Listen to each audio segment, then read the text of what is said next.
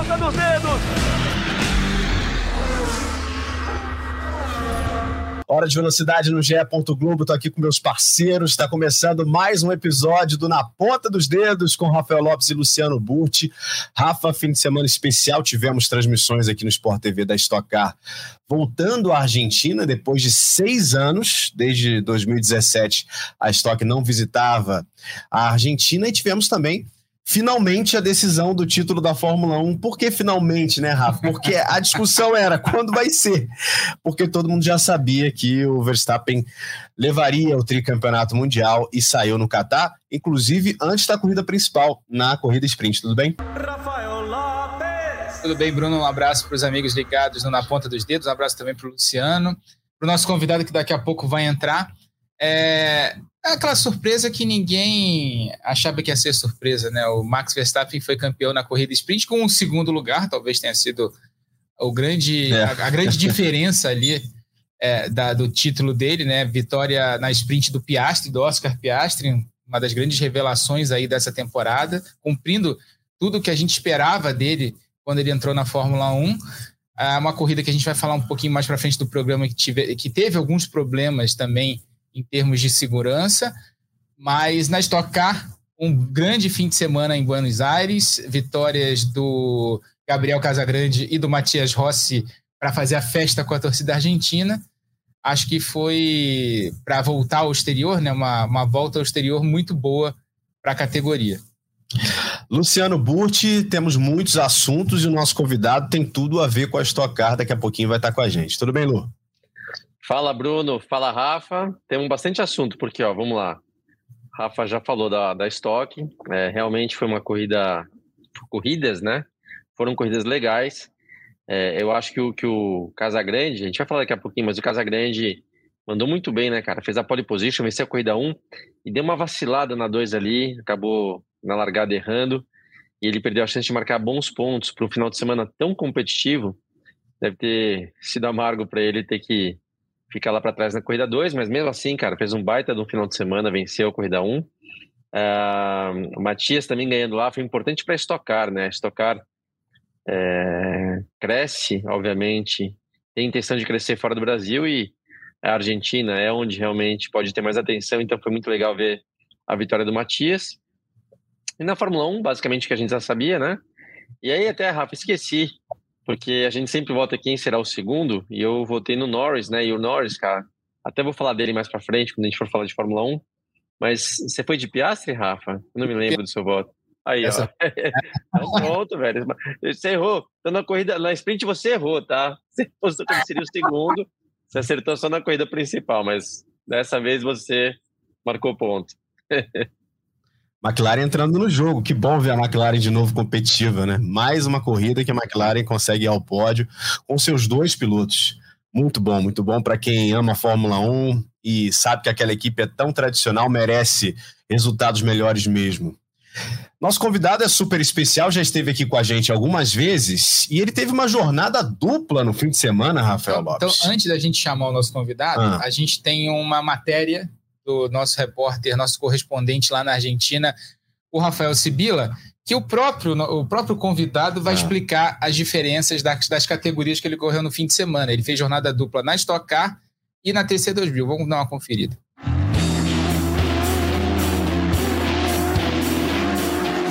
Bom, gente, para falar dessas diferenças entre o carro da Stock Car e da TC, estou com dois especialistas, porque o Ricardinho vai correr os 200 km de TC e não preciso apresentar o currículo do Ricardinho na Stock Car, e o Bebu, que foi por duas vezes campeão da TC, experiência em Stock Car. Primeiramente, falando sobre os dois carros. São muito diferentes, ou porque visualmente não são tanto, né? É, na verdade, é bem diferente os carros, né? Começando que um é tração traseira, que é o Stock Car, o outro é tração dianteira. O Stock Car era um carro um pouco mais pesado, é um motor é, V8, tem cerca de 430 cavalos. Aqui a gente tem um motor é, 4 cilindros turbo de 350 cavalos. Então aí você já tem 80 cavalos. O Stock Car ele tem algumas coisas que eles são, é, é, são mais é, fixas, como a parte de suspensão, o amortecedor é igual para todas as, as, todas as equipes, o pneu também é, igual para todo mundo. Então é muito mais no acerto do carro e na montagem do carro que o Stock Car faz a grande diferença. Aqui não, aqui o carro tem limitações uh, na engenharia do carro, mas aqui cada equipe faz o seu carro. E o principal que eu falei é tração dianteira e tração traseira. Então, o jeito de guiar, o jeito de conduzir o carro é, é um pouco diferente, principalmente para uma corrida. No desgaste de pneu, lógico, tração traseira, a gente tem que cuidar um pouco mais do pneu traseiro na corrida da Stock, e aqui a gente tem que tomar um pouco mais de cuidado, principalmente na tração do carro, não fazer o carro distracionar muito, porque senão é duas, três voltas, seu carro acaba perdendo muito desempenho e você fica para trás. Bebu, a principal dica que quando alguém vai sentar num carro de TC, acostumado a andar de carro de estoque, qual é a principal dica que você dá? São carros muito diferentes, mas na perspectiva de guiar é muito similar. É, a aproximação, quizás em um carro de tração dianteira, você precisa fazer muito mais curva em B. Nós chamamos de curva em B, fazer o trânsito da curva praticamente nulo, zero.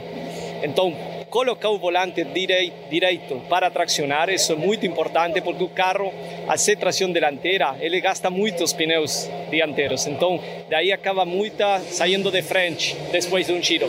Gente, muito obrigado pelas explicações. Boa sorte para vocês aí na prova da 200 quilômetros de Buenos Aires da TC e também na prova da Stock, o retorno da Stock aqui para Buenos Aires reportagem do Sibila, ele já está com a gente. Ricardo Maurício, alegria, Ricardo, ter você com a gente mais uma vez. Cara, o teu fim de semana foi movimentado, porque teve estoque, teve TC2000, teve o anúncio também da tua renovação, mais um ano com a Eurofarma RC. Queria que você falasse um pouco de tudo que aconteceu nesse fim de semana com a estoque voltando à Argentina. Tudo bem, Ricardo? Seja bem-vindo. Obrigado, Bruno, Rafa, Luciano, mais uma vez aí com vocês. Foi, foi jornada dupla mesmo, foi bem corrido. Uh, na verdade, até que a organização conseguiu ajudar aí um pouco no cronograma, né? Então, na parte da manhã a gente fazia só estocar e na parte da tarde a gente fazia TC 2000. Então, foi um corre, mas foi bem mais tranquilo do que eu até achei que seria. Uh, mas é um pouco, é, não é tão fácil assim. Você sai de um carro onde você é, a pressão que você dá no freio, no estocar, ela é alta, mas é bem menor do que você dá no TC2000. Então, a sensibilidade de frenagem do carro, tração dianteira, tração traseira, existe sim uma pequena diferença entre traçado entre, entre, as, entre os dois carros, você precisa se adaptar mesmo. Então, isso aí acaba dando uma confundida na cabeça, mas eu sempre tive a sorte de ter tido ou um warm-up ou um box aberto, alguma coisa para me readaptar ao carro, ao TC2000 e, e, e já virar a chave para andar naquele carro logo em seguida. Então foi, foi correria, mas foi um final de semana super divertido para mim, muito bacana e uma experiência nova. E queria que tivesse mais vezes isso daí, porque foi bem legal.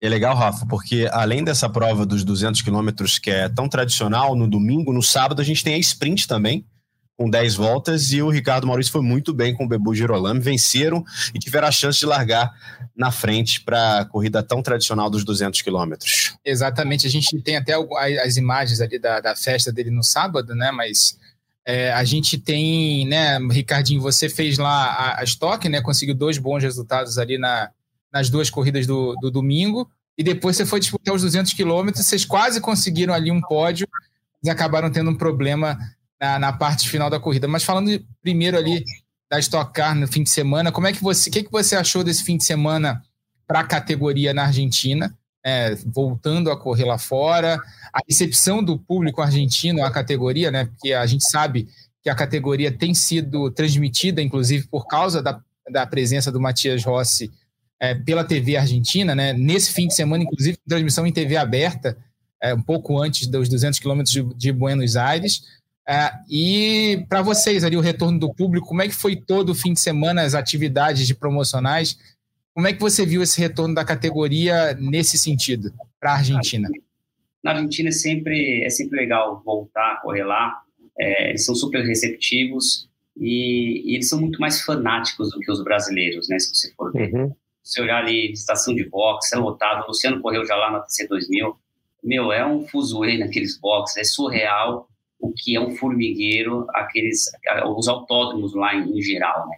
Então, é, a receptividade deles, a, a cobertura deles é, é foram, foi muito bacana, não só na TC 2000, como para estocar também. Então, acho que é super importante a gente estar tá indo para lá, está fazendo essa, esse intercâmbio, já, já a própria TC 2000 falou que vai fazer uma etapa da TC 2000 ano que vem no Brasil também, então vai ter esse intercâmbio da categoria deles vindo para o Brasil, então, acho que essa troca é muito bacana, ainda mais tendo um piloto argentino é, na nossa categoria já há algum tempo, então é, é, é legal, a gente acaba ampliando aí é, a visibilidade é, não só da categoria, como dos pilotos e, e também dos patrocinadores. Então, acho que só agrega aí automobilismo. Muito bom mesmo, né, Luciano? Ver a estoque lá de volta. O próprio Ricardo já adiantou que você teve experiência também na, na TC 2000. A gente falou bastante sobre isso nas transmissões. Fala um pouquinho, Luciano, como é que é funciona para a cabeça do piloto quando a gente tem um, um, cenário como esse que o Ricardo enfrentou, né? De você estar tá tendo que correr em duas categorias que têm sus suas peculiaridades, suas diferenças importantes entre os carros no mesmo fim de semana, no mesmo dia, você tendo que se virar para manter um bom resultado, manter um bom desempenho nas duas categorias, Luciano? Bruno, vamos lá. Primeiro, até para. Eu falei algumas vezes durante a transmissão, né? A gente vem. Acho que é desde o último podcast, na verdade, a gente vem destacando, e na verdade. É, elogiando até essa a maneira que o torcedor argentino se comporta nos autódromos, o entusiasmo, a empolgação, a vibração, mas também o conhecimento. E dá um pouquinho assim, né?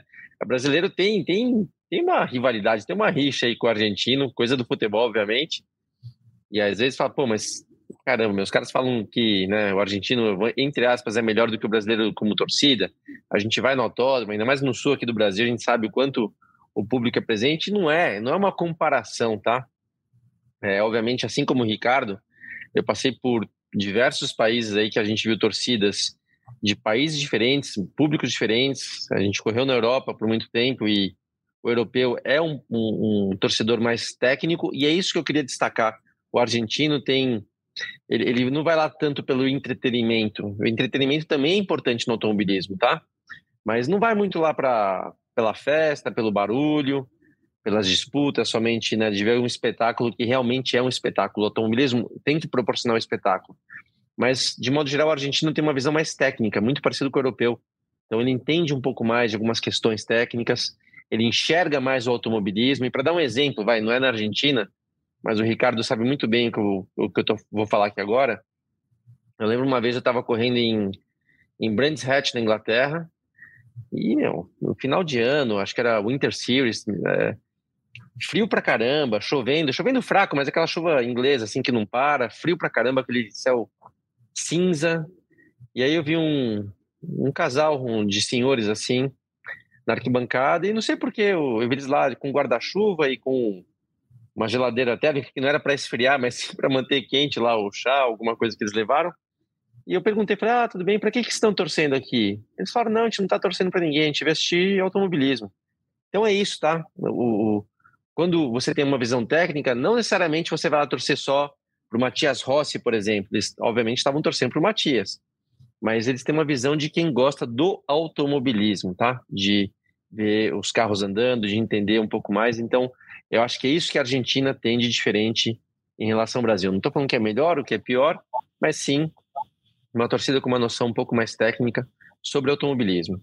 E, e na questão né, dessa experiência que o Ricardo teve mais uma vez de correr de duas categorias diferentes, a Stock ATC, ATC 2000, que nem o Ricardo mesmo falou, você na nos detalhes você acaba tendo que se reprogramar cada vez que você desce de um carro e senta no outro, né? Ele falou do ponto de freada, da questão do, da pressão no freio, que é uma das coisas mais difíceis de você acertar num carro de corrida. A gente fala muito pouco sobre isso, mas seja um Stock Car ou seja um Fórmula 1, é, você acertar o quanto de pressão você pode colocar e da maneira que você pode colocar, é uma coisa muito sensível, que você está falando aí, obviamente, de questões de milésimos, né, de, de, de, detalhes, assim, realmente, de como você usa o pé no pedal, mas que faz muita diferença no tempo final. Então, é, são coisas sutis que fazem grande diferença, ao mesmo tempo, eu já falei algumas vezes também, É, eu mesmo fico surpreso. Faz tempo que eu não guio, né? Mas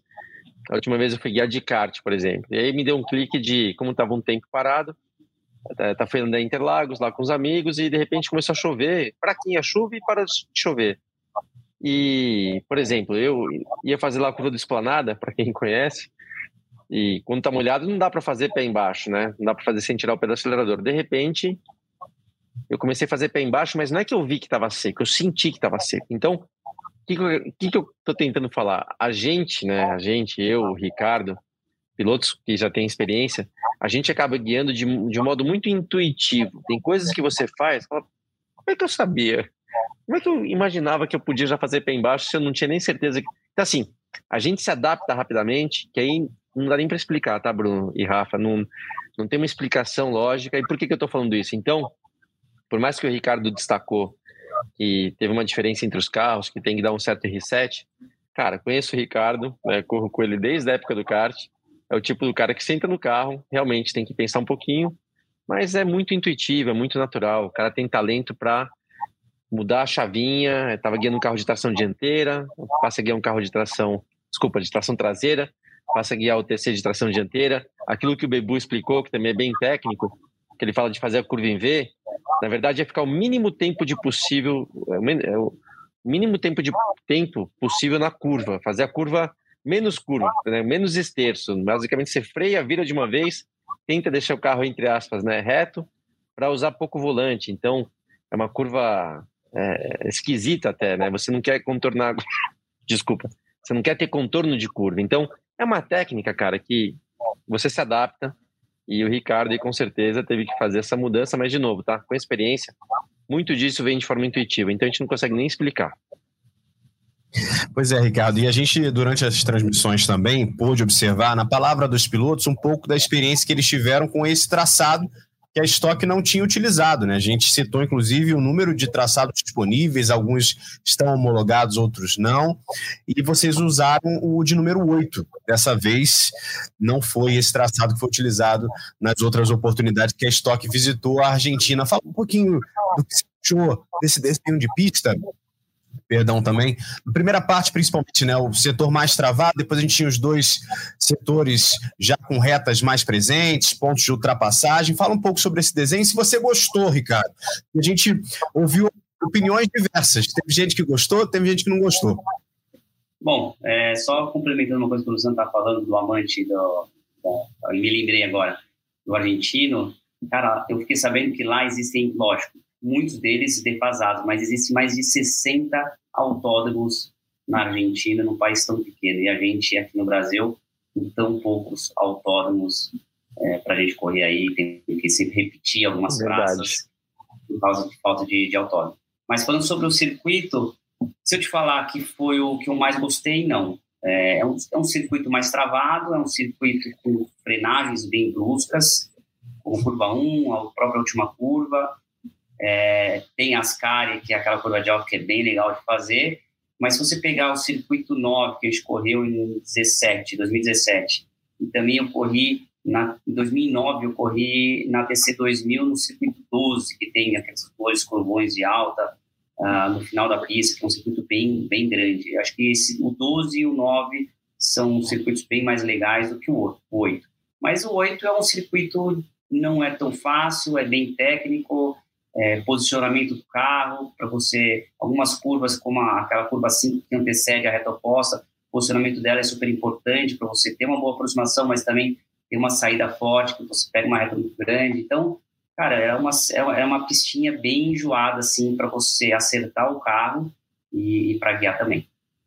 Até para a gente fechar esse assunto sobre o traçado, o desafio nesse traçado número 8, ele é maior para o carro da Stock na comparação com o carro da TC? O que, que você pode falar em relação às características dos dois carros e com o desenho do circuito?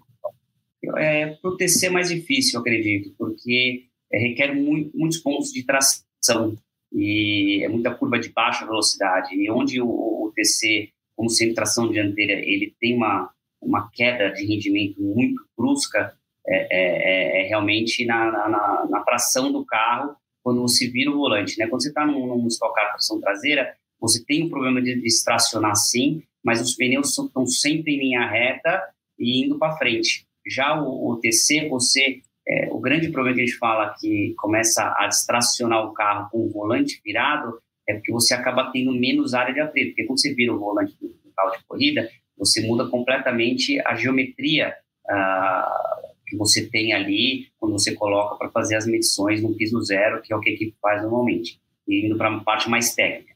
Então, o que, que eles falam desse traçado em V? É você frear o mais dentro possível, parar o carro, posicionar ele para tracionar o quanto antes. É, só que com o volante o mais reto possível para realmente você ter uma, o, o, maior espaço de contato dos pneus no chão é, para que você tenha uma melhor eficiência. Então, se você começa a tracionar o carro com muito volante esterçado, aí ele começa a distracionar, daí gera muita temperatura, daí estoura a calibragem, daí você começa a ficar para trás. Então, é, nessa pista, para mim, o TC era um pouco mais difícil de economizar pneu e também porque eu acredito que eu não estou acostumado, fazem mais de 10 anos que eu não corri no tração dianteira, então para adaptação assim para uma prova, eu acho que é, o TC acaba ajudando um pouco mais nesse circuito aí. Falando dos vencedores desse fim de semana na Stock, tivemos Gabriel Casagrande vencendo a primeira prova e o Matias Rossi em casa vencendo a segunda. Vamos ouvir então o Gabriel, que além de ter vencido essa corrida número um, Rafa, é líder do campeonato, é isso? É, a gente está vendo aí as imagens, para quem está assistindo, antes da gente chamar a sonora do Gabriel, essas são as imagens da segunda corrida, né, que teve a vitória do Matias Rossi, inclusive o momento do pit stop foi um momento decisivo da prova, né, belo trabalho da equipe full time, aliás, a equipe full time que teve grandes resultados é, nessa, nesse, nesse fim de semana, mas a gente teve uma grande vitória do Gabriel Casagrande, e aliás está tendo um grande, uma grande segunda metade de campeonato, né, mesmo andando em quase todas as corridas com lastro né, de sucesso, já tinha feito isso no Velopark, tinha feito a pole position e ganhado a primeira corrida do fim de semana. Agora, em Buenos Aires, foi muito bem na primeira prova, é, no treino classificatório, e venceu a primeira corrida, mesmo largando na terceira posição, carregando 30 quilos de lastro. Conseguiu pontos importantes para o campeonato, e como disse o Luciano lá no início do, do programa, é, cometeu um errinho ali é, na largada da segunda prova, acabou ficando para trás, é, conseguiu apenas dois pontos na segunda corrida nessa que a gente está assistindo, foi lá para trás, ainda salvou dois pontos. Ele que já não tem mais descartes a fazer no campeonato, já tem os, os quatro zeros né, que ele pode descartar no campeonato, mesmo assim conseguiu dois pontinhos ali e conseguiu uma pontuação que pode ser importante ali lá mais para a parte da frente do campeonato.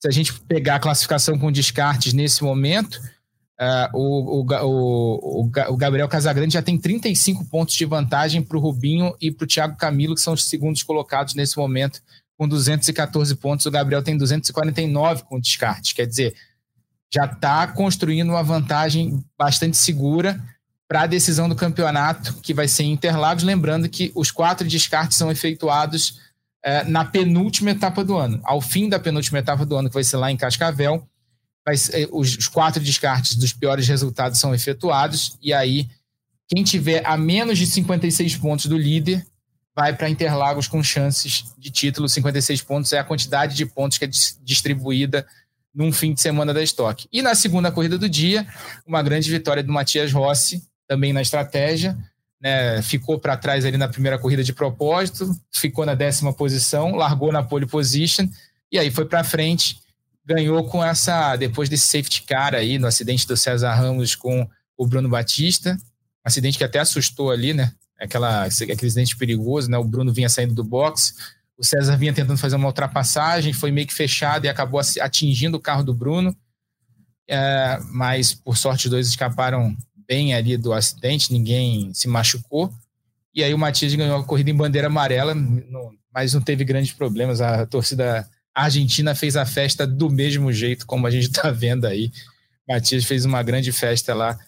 E como a gente estava falando, importante essa vitória do Matias, porque é, nesse momento ele não está confirmado na temporada do ano que vem. Estão né? tentando aí é, convencer o Matias a ficar mais um ano aí na Stock Car.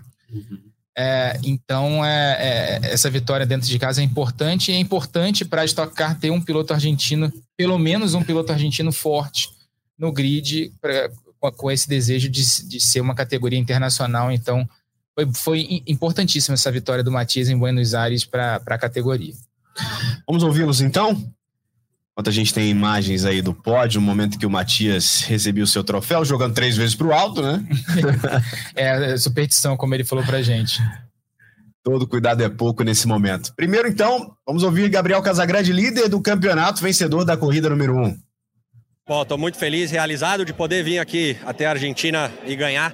Não esperava que isso fosse acontecer, sabia que eu tinha um bom carro, mas o Felipe, o Gianluca e até o Matias é, iam pressionar muito na primeira corrida. O Matias me deu uma pressionada nas primeiras voltas, depois eu acho que a pressão dos pneus veio até onde a gente queria e eu pude ter um carro um pouco melhor. Consegui ultrapassar o Gianluca numa manobra de X ali na curva 1 e o Fraga foi graças à, à equipe de pit stop, os meninos mandaram muito bem, então só tenho a agradecer a eles também. Desde o início do fim de semana tendo um bom carro, tenho que agradecer a eles e aos meus, e aos meus engenheiros por terem me proporcionado isso. E agora na corrida também, um excelente pit stop, com uma excelente estratégia para a gente garfar essa, essa liderança e poder vencer a primeira corrida. Na segunda não foi tão bom, mas eu acho que são coisas que fazem parte. Eu tive que desviar de um acidente e acabei perdendo muitas posições, mas estou muito feliz por, por ter ganhado mais uma vez, por ter eu acho que mantido a minha, a minha diferença na liderança e vamos que faltam três etapas aí para a gente confirmar esse segundo título. É muito mágico ver isso aqui, é, o autódromo cheio, todos eles, eu, eu me lembro desde a hora da chegada hoje cedo, todos eles nos reconhecem, acompanham a categoria, sabem quem são os pilotos e o autódromo está lotado, todo mundo. É claro que temos outras corridas aqui, temos um piloto argentino correndo na categoria que hoje obteve o êxito, mas é muito bacana ver a paixão que os argentinos têm pelo automobilismo. É como se fosse o futebol futebol do, do Brasil. Aqui eles também são apaixonados, mas o automobilismo aqui na Argentina é, é um algo mágico. E estou muito contente de poder ter sido eu, o, o brasileiro que estragou um pouquinho da festa do argentino aqui também. Pois é, e depois dessa vitória do Gabriel na corrida número 1, um, Matias Rossi venceu a corrida número 2, como o Rafa já nos mostrou aqui com os melhores momentos, e a gente vai aproveitar para ouvir o argentino, que será que ele disse, depois de ter o privilégio de poder vencer uma corrida da Stock em casa. Sin duda, agradecer a Stock Car que me dio la posibilidad de estar en la categoría, de correr aquí ante mi público. Y hoy, sin duda, una victoria que no voy a esquecer jamás, porque autódromo con mucha gente, eh, ganar en Stock Car siempre es importante y ainda un poco más en mi casa. Entonces, agradecer a Toyota do Brasil y Toyota Argentina, a todo equipo y full timing.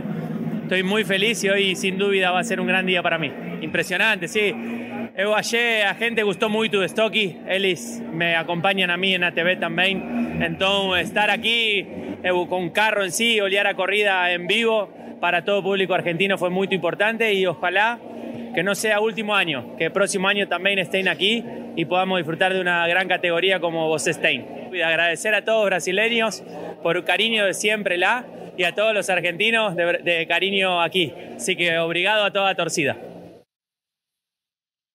É, ele sabe, né, Burt? Sabe da importância que tem para ele, obviamente, ter vencido essa prova da estoque em casa, mas de como é importante esse intercâmbio nesse momento entre as duas categorias, entre os dois países.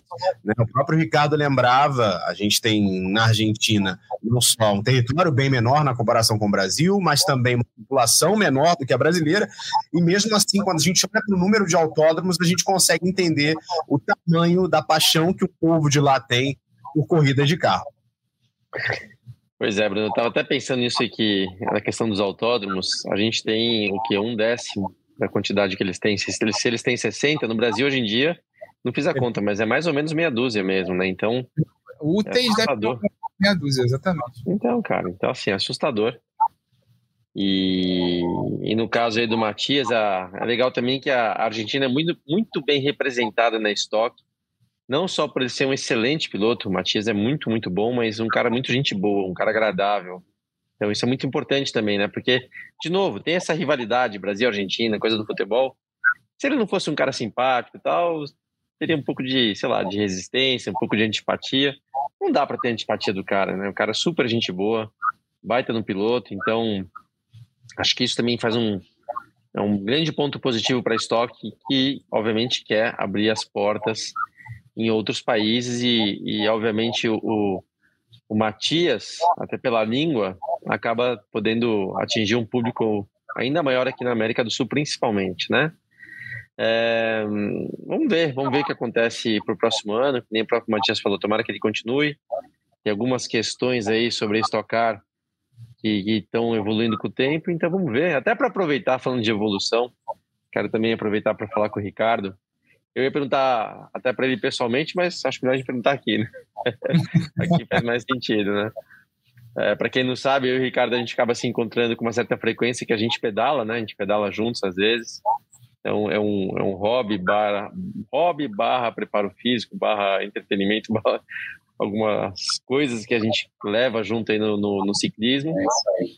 E, e aí perguntar, Ricardo, assim, né, é, perguntar do jeito bom para não não para você, mas em relação à equipe, tá? A sua equipe, que aliás eu falei bastante da Eurofarma, né? Eu eu falei, ajudei a levar esse patrocínio para o Meinha em 2005, né? É isso mesmo. E tá lá até hoje, cara. E eu falei, tá lá até hoje graças ao mérito da equipe, do patrocinador, dos pilotos, né, que estão sempre dando resultado. E mas ao mesmo tempo eu ia perguntar assim, eu no início do ano, quando vocês começaram muito bem, falei, caramba, cara, eu conheço o Meinha, né? Corri com ele lá em 2005. Teve mudança de pneu e tal, e o Meinha começou, seus carros, tanto o Ricardo quanto o Daniel começaram muito bem. Falei, cara, o Meinha vai vai ter meio campeonato de vantagem aí, porque ele é um cara diferente, né? Mas não foi o que aconteceu. É, vocês começaram a perder um pouco de desempenho, principalmente em classificação. Você mais, no teu caso, acho que foram mais problemas, né? Problemas, incidentes, etc., do que o Daniel. O Daniel vi que perdeu mais rendimento. Vocês meio que já entenderam alguma coisa? É óbvio que também se entendeu, não dá para falar aqui, porque, né? automobilismo tudo é segredo, mas teve algum motivo realmente que vocês entenderam que pegou você de surpresa ou não? Ou são aquelas coisas de não estar tá encaixando, de estar tá acontecendo? Que nem eu falei, teu carro acabou tendo alguns problemas aí também que não combinam com, com a equipe do, do Meinha, que sempre tem carros terminando né, as provas. Então, vocês conseguiram ter esse, também esse diagnóstico ou não é algo que realmente está acontecendo e aquela nuvenzinha preta que uma hora passa? Como é que é? Nessa nuvem aí, porque, como você falou, a gente tem uma temporada muito boa. É... Goiânia, primeira etapa, a gente, poxa, tava sobrando, os quatro carros do Meinha uhum. sobrando, sobrando. Uhum. Aí logo em seguida, na segunda etapa, o pessoal já entrou no game, já o pessoal já estava bem mais forte. Eu liderando o campeonato, saindo da segunda etapa, já liderando o campeonato. Se não me engano, foi São Paulo, eu ganhei a segunda corrida. É... E daí para frente, no meu caso, as coisas começaram só a dar problemas, etapa, etapa, incidentes, quebras, problemas e tudo mais. E o Daniel até conseguiu aí se manter aí numa um desempenho legal, só que quando a gente teve aquele problema de. Problema não, né? A fábrica da Rancook teve aquele incêndio, a gente tinha os pneus que tinham uma numeração 52, a gente sabe a numeração que é, e, e os novos pneus é um, é um código que é a numeração 54. É, logo depois, o pneu é diferente, né? São diferentes porque são fábricas diferentes que foram, foram feitas. Realmente, uma fábrica pegou fogo, toda matéria-prima, todo o maquinário sofreu ali e daí acabou tendo a distribuição de pneus de outra fábrica, então é outro composto, outro, outra, outra estrutura de pneu. Só que algumas equipes, não só a nossa, a nossa equipe começou a sofrer bastante, o Daniel até conseguiu segurar a liderança do campeonato com resultados que nem eu fiz, um oitavo, um nono, um sétimo, que nem eu fiz esse final de semana, foi oitavo e nono. Assim, bem difícil, mas foi um oitavo, oitavo e nono foram os dois melhores resultados da equipe no final de semana, é, os quatro carros, e o Daniel estava um pouco mais pesado, então sofreu um pouco mais aí para classificar, é, mas, e aí agora ele tinha caído para quarto no campeonato, agora ele caiu para oitavo no campeonato, eu estou em décimo terceiro, então é, tá difícil de achar realmente o caminho, a gente está aí já faz algumas corridas desde que esse pneu entrou aí, é, a gente já não estava 100%, mas depois que entrou esse pneu, as coisas deram realmente uma virada. E se você for lembrar, é, a própria equipe do Nelsinho, que é a, que é a, que é a o Thiago Meneghel, que tem o Nelsinho, o Enzo Elias, é, o Jolinho e o, e o Massa, eles tiveram bons desempenhos. E logo que trocou o, o, o composto de pneu, a estrutura e tudo mais, Cara, você olha o resultado dos caras é de 18º, 20 para trás para classificação, entendeu? Nos quatro carros. É, então, assim, é aí, o que a gente... É, e você pega a própria full time, o tanto que eles evoluíram nessas duas últimas etapas.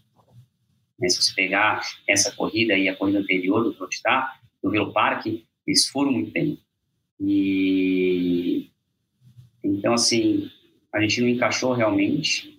Existe essa, essa diferença. A única coisa que não dá para realmente entender é que a equipe do Mateis, os seis carros deles, né, se for ver, muda de composto, os caras extremamente competitivos o tempo inteiro. Então, eles conseguiram encontrar um caminho com outro pneu e depois que mudou para esse, esse 54 aí, ele também, eles estão tendo um desempenho excelente, né? Se você for pegar, o Casagrande estava com 30 quilos, né? Nessa etapa. Exatamente.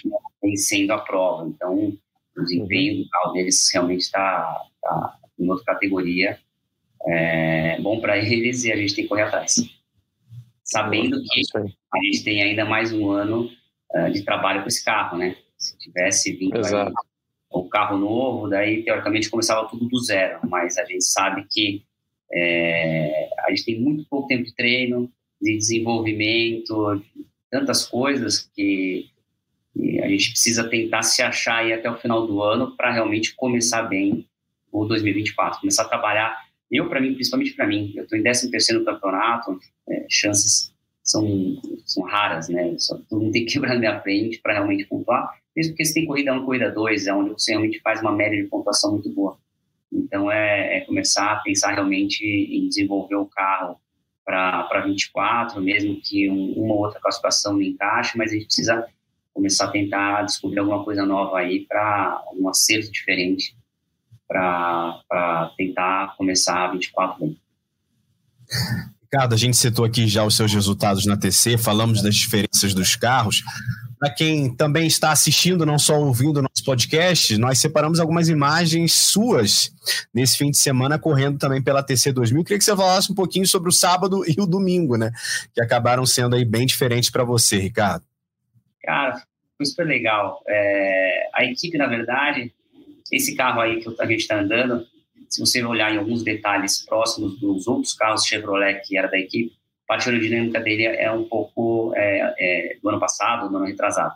Esse carro é um carro que estava no museu da equipe, parado, e daí quando a Eurofarma é, teve essa ideia, porque eles têm fábrica na Argentina, eles tiveram a ideia aí, até na foto, que o rapaz está na, na, mão do meu ombro, ele chama Pablo, ele que cuida, cuida ali da, da parte da Aerofarma na, na, na Argentina, ele foi, poxa, importante, eles são amantes, e o cara é fanático por automobilismo, eles queriam realmente fazer um camarote, levar alguns clientes, fazer uma ativação e colocar um carro na, na corrida, que, poxa, o, próprio Luciano sabe que a TC 2000 aos 200 km de Buenos Aires é super reconhecido.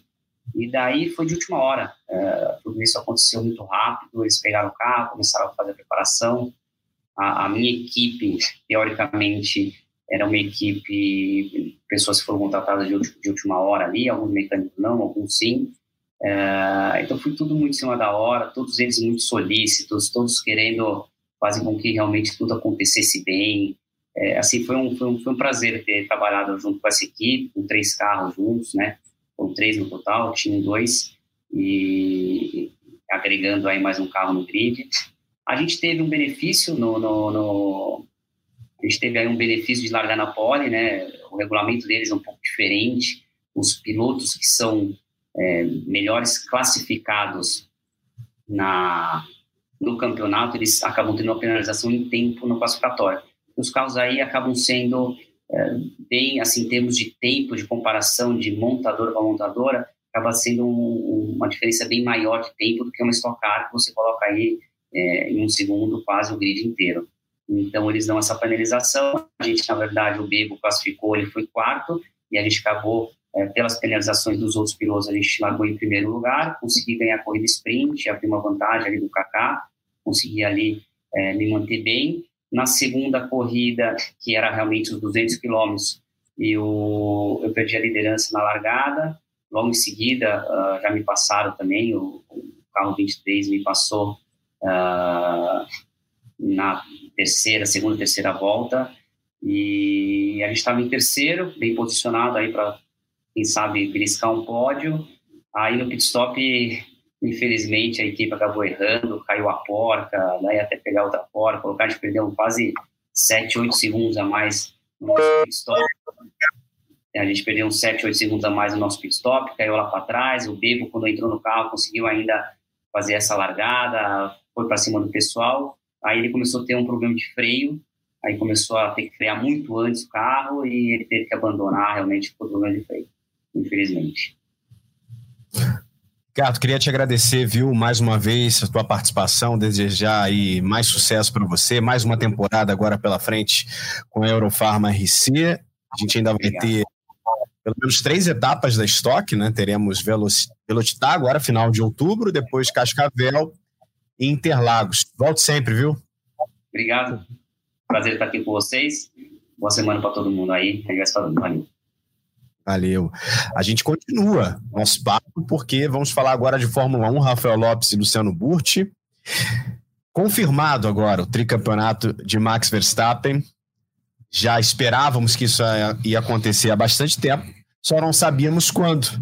E, e a confirmação veio numa corrida sprint no sábado, que ele não venceu, Rafa até brincou aqui no início que talvez essa tenha sido a grande surpresa do fim de semana. Fato é, depois ele vence no domingo.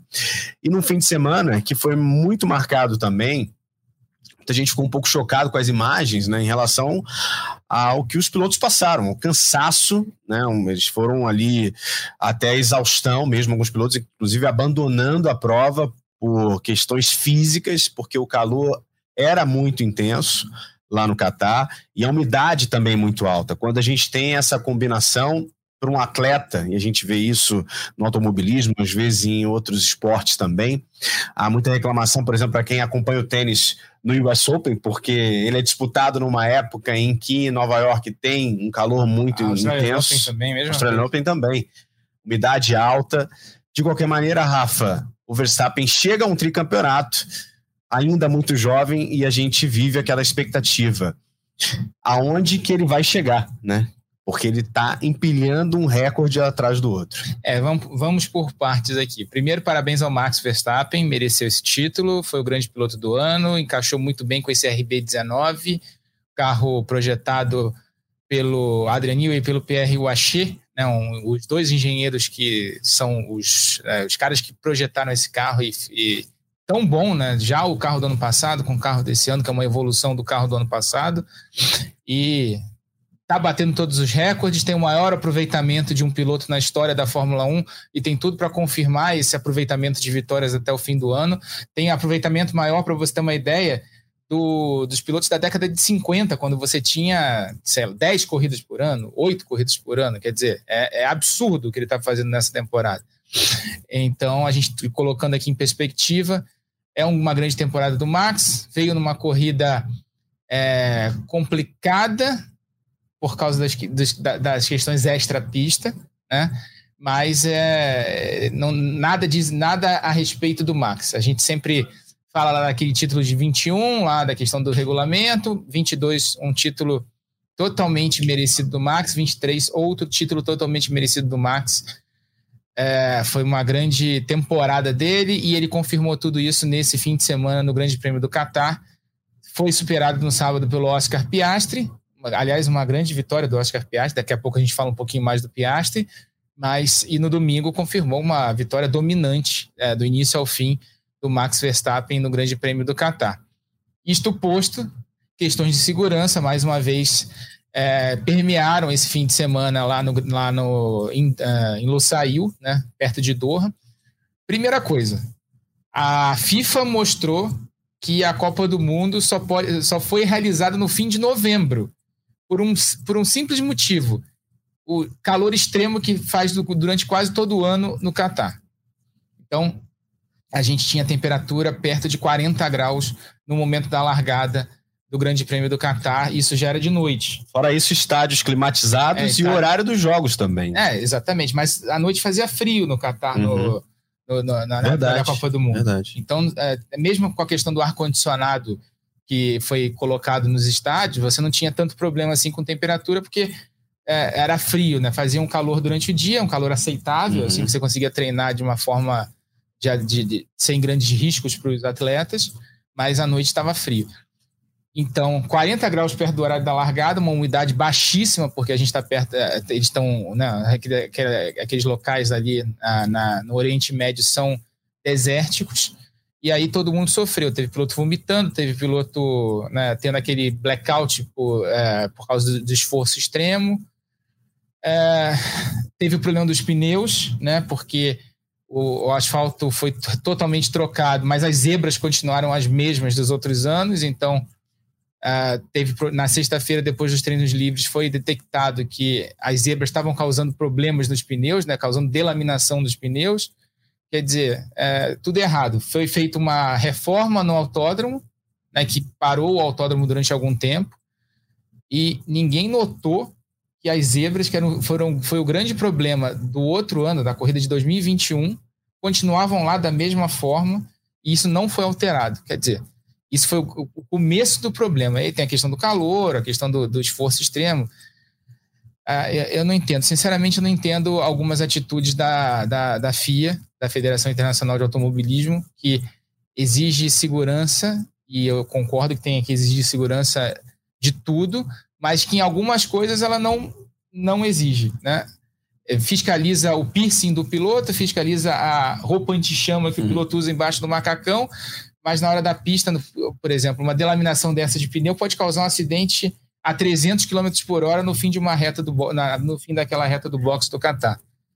É, o estouro do pneu ali do nada. Quer dizer, é, e, tudo seria resolvido colocando um carro de teste lá que não não, não, não tava ligado, não, não estaria ligado a nenhuma equipe.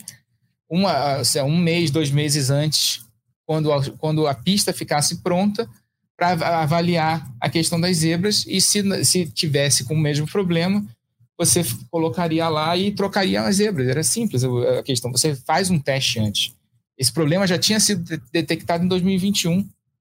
Não tinha por que não, não dar o mesmo problema em 2023. Uhum. Sendo que os pneus mudaram, inclusive. Né? Pneu de perfil baixo de 21 para 23, né? Mudou essa questão. Então, os pneus estariam mais vulneráveis ainda por causa do perfil baixo. Então, é, sinceramente, tem umas coisas que eu não entendo. E essa questão do calor, ela é muito óbvia quando você mostra o calendário para o mundo, né? Porque é, tem isso.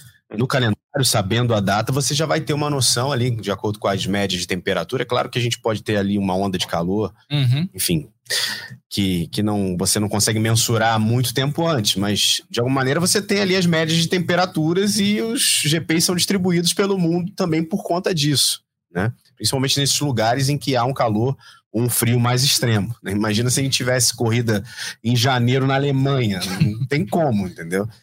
Você vai olhar Hockenheim, tá neve. Só com de neve, corta neve. Luciano, alguns temas importantes. É claro, primeiro, a conquista do tricampeonato do Verstappen, que conquistado por antecedência no Catar, essa questão física do calor, da exaustão dos pilotos, acho que também dá para a gente incluir como um grande tema. A McLaren mostrando força mais uma vez, não só com a vitória do Piastri no sábado, mas também com o pódio, os dois pilotos no pódio na corrida de domingo. São temas importantes para a gente tratar desse fim de semana de Fórmula 1. Bruno, até vou começar pela questão do, do calor, porque eu, eu, vivi uma experiência semelhante, mas eu vou falar qual foi a diferença no final, né? Eu corri lá o GP da Malásia de 2001, cara, surreal. É, calor a gente tem no Brasil, né? Independentemente de ser norte ou sul, a gente sabe que é calor. Mas a questão da umidade lá realmente era, falar, quase insano. Eu lembro no, no, naquela época a gente tinha um warm-up, né? Falei, cara, como é que eu vou fazer essa corrida inteira? Porque no warm-up já estava difícil e, e, e, e, não era uma questão física de esforço físico muscular. Era dificuldade de respirar. Então você saía, quando você começava a pilotar, você sentia falta de ar, você sentia como se você tivesse já com. Sabe quando você está com um batimento muito alto e aí falta um pouco de ar, que você fica ofegante? Era isso sem estar com batimento alto uma sensação muito estranha. Eu lembro que eu acabei o warm-up e tal, eu fui procurar para ver se tinha um, um chuveiro no autódromo, eu queria tomar um banho. Por sorte, tinha um banheiro muito legal com chuveiro, consegui lá me virar, né? Sou um cara meio. tem um pouco nojinho de fazer banheiro fora de casa, mas, cara, foi, um, foi uma luva aquilo, tomei um banho gelado, assim, me ajudou. E na corrida foi bem difícil, tá? É, por exemplo, para quem assistiu, quando você vê lá o, o, o, Russell colocando as mãos para fora do carro assim, não é que ele queria refrigerar a mão, era uma maneira de ele trazer um pouco de ar para dentro do carro, né? O ar tem todo um projeto aerodinâmico para justamente passar por cima ali do piloto, né? Não vinha muito ar na cara do piloto por questão de resistência do ar e tal. Então ele era uma maneira de fazer como se fosse um defletor, trazendo um pouquinho de ar, né? Porque não dá para você abrir e fechar a viseira, a viseira de capacete não é tão fácil de abrir. Você tá ali na reta, você não tem como fazer isso, então ele estava trazendo um pouco de ar, era, era falta de ar, né? de, de respirar um ar puro, leve, né? E por que que foi pior para eles do que foi para mim em 2001?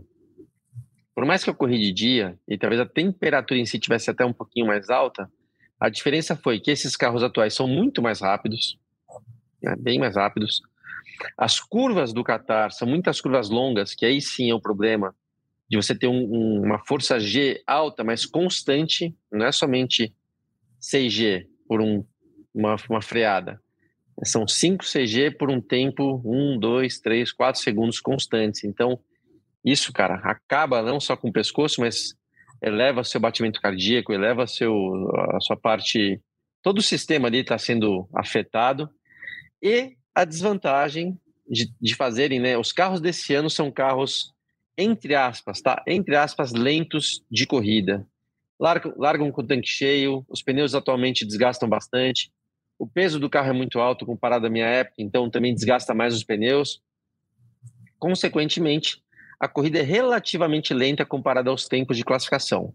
Por conta desses problemas aí que o Rafa falou da pista, zebra, etc., fizeram obrigatório os três pit stops, ou seja, eram quatro jogos de pneus em uma corrida que praticamente, cara, não tiveram que se preocupar com desgaste, ou seja, foi meio que pé embaixo do começo ao final. Na minha época era mais ou menos assim, pé embaixo do começo ao final, porque tinha reabastecimento, os pneus não desgastavam tanto, mas eram carros quatro, cinco 5 segundos mais lentos que esse. Então, uma diferença grande.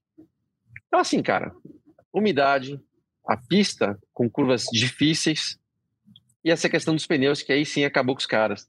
Ninguém esperava fazer uma coisa tão rápida. Então, foi uma combinação que não, não dá. Né? Você viu ali, a gente está falando de uma molecada muito bem preparada fisicamente.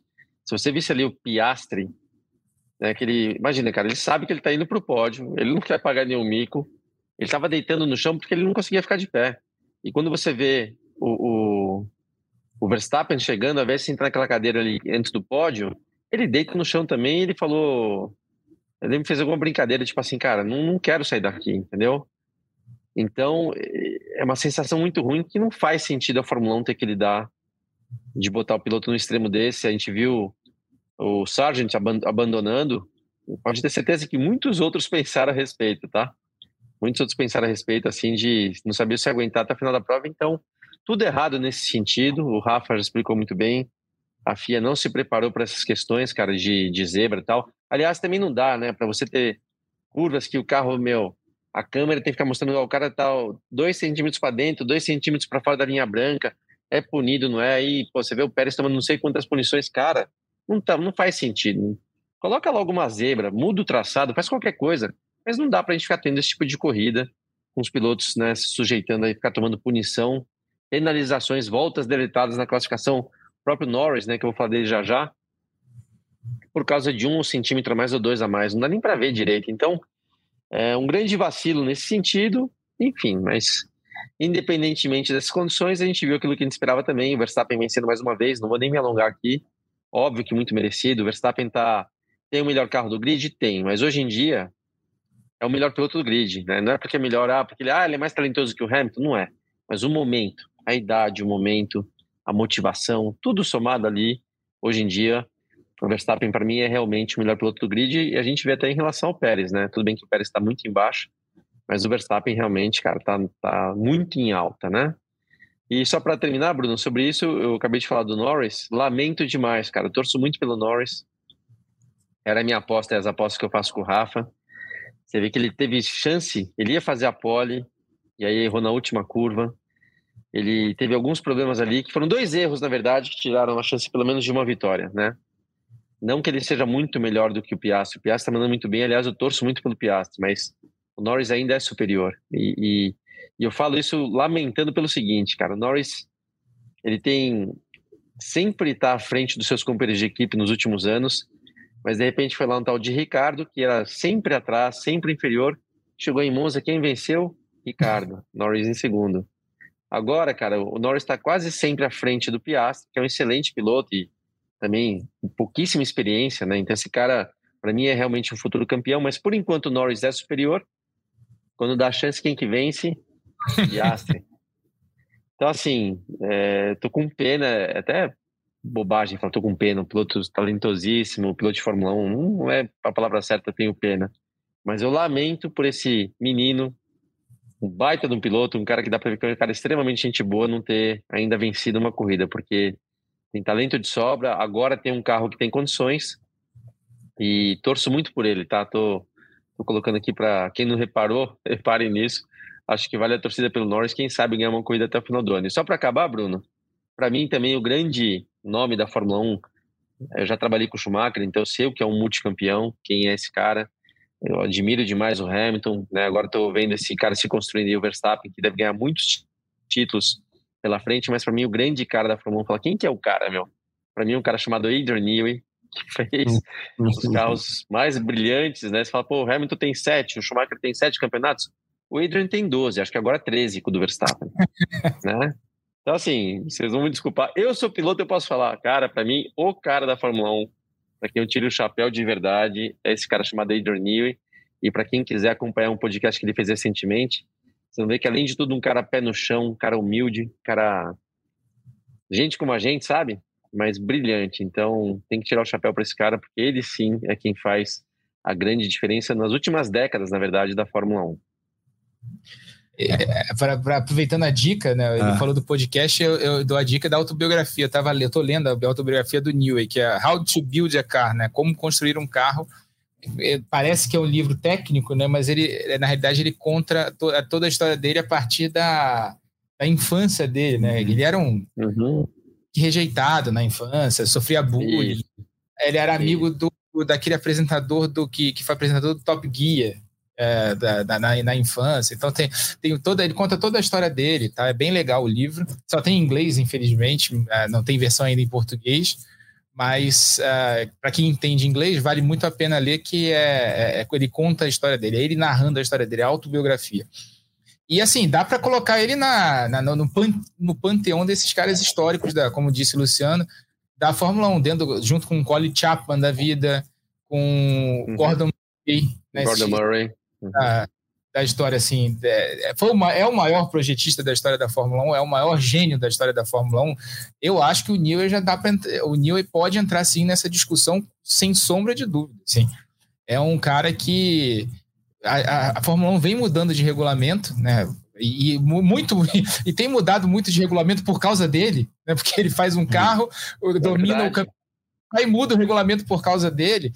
É, e ele vai e consegue é, é, encontrar uma fórmula de dominar o regulamento novamente, o novo regulamento novamente. Então, é um cara que, sem dúvida, está entre os maiores da história, se não é o maior da história fora das pistas, né, entre os caras que é, técnicos da história da Fórmula 1.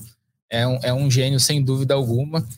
Falando sobre o Piastri, só para encerrar, é um cara que vai sim ser campeão do mundo, é, um, é uma aposta. E tô, compartilho do sentimento do Luciano com, com, na questão do Lando Norris. Inclusive, o pessoal da, da internet, que é bem maldoso, hum. já tá chamando o Lando que? Norris. O pessoal da internet maldoso? É, é, pois é, né? Que isso? É redundância, né? é, tá chamando o Lando Norris de Lando No Wins. Olha só. Ah, pois é, né? Maldade, né? Eu tô pensando aqui se o Adrian Newey continuar vencendo desse jeito, vai ter que fazer um volume 2 para sua autobiografia, né? Porque Verdade. uma boa parte das conquistas está de fora desse primeiro livro já. Ele, ele, e lembrei do nome do Jeremy Clarkson, que agora está fazendo o Grand Tour, que é um, uma, tá numa dessas é, é, num desses é, nessas ferramentas de streaming, né? Acho que é o, tá no tá no, no Prime Video. É, mas Prime. assim que tá na Prime. É um é, o cara é totalmente nonsense, né? Uhum. Não politicamente correto, ao contrário, né? Ele é. totalmente né, já ofendeu vários países ao redor do mundo. Cresceu nesse, né, junto com o Adrian Newey lá na Inglaterra. É a autobiografia de novo, How to Build a Car, né? Como construir um carro. É só procurar aí, tem, né, tem disponível em versão digital, disponível também em versão física. É, não tá cara a versão digital, inclusive. Boa. Valeu, Rafa. Valeu, Bruno. Valeu, Luciano. Obrigado ao, ao Ricardo Valeu, que participou da. Tamo junto.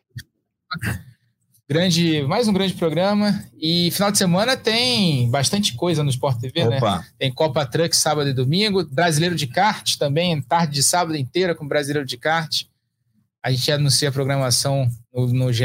Globo ao longo da semana. Valeu, Lu. Valeu, Bruno. Valeu, Rafa. Tamo junto aí. Legal o papo com o Ricardo. Eu falei, Ricardo é amigo desde a época. Tem até o capacete dele aqui, ó. Tem que mostrar, né? Pra quem tá vendo, ó. Cadê aqui, ó. Ali. Aqui, esse aqui, ó. Amarelinho aqui, ó. Com o dedo no seu esse aqui, ó. Amigão desde a época do kart. É, baita de um piloto talentoso. A gente morou junto, não juntos na mesma casa, mas na mesma época lá em Cambridge, na Inglaterra. Então, vi o Ricardo crescer como piloto. É um cara aí da Stock, tricampeão, e é meu amigo do pedal também. Então, foi muito legal o papo com ele. E tamo junto. Bruno, Rafa. Até a próxima e valeu. Valeu, Luciano. Lembrando que esse podcast tem a produção do Lucas Sayol, a edição do Maurício Mota e do Matheus Andrade, além da gerência do André Amaral. Velocidade nos canais Globo. Emoção na pista. Na ponta dos dedos.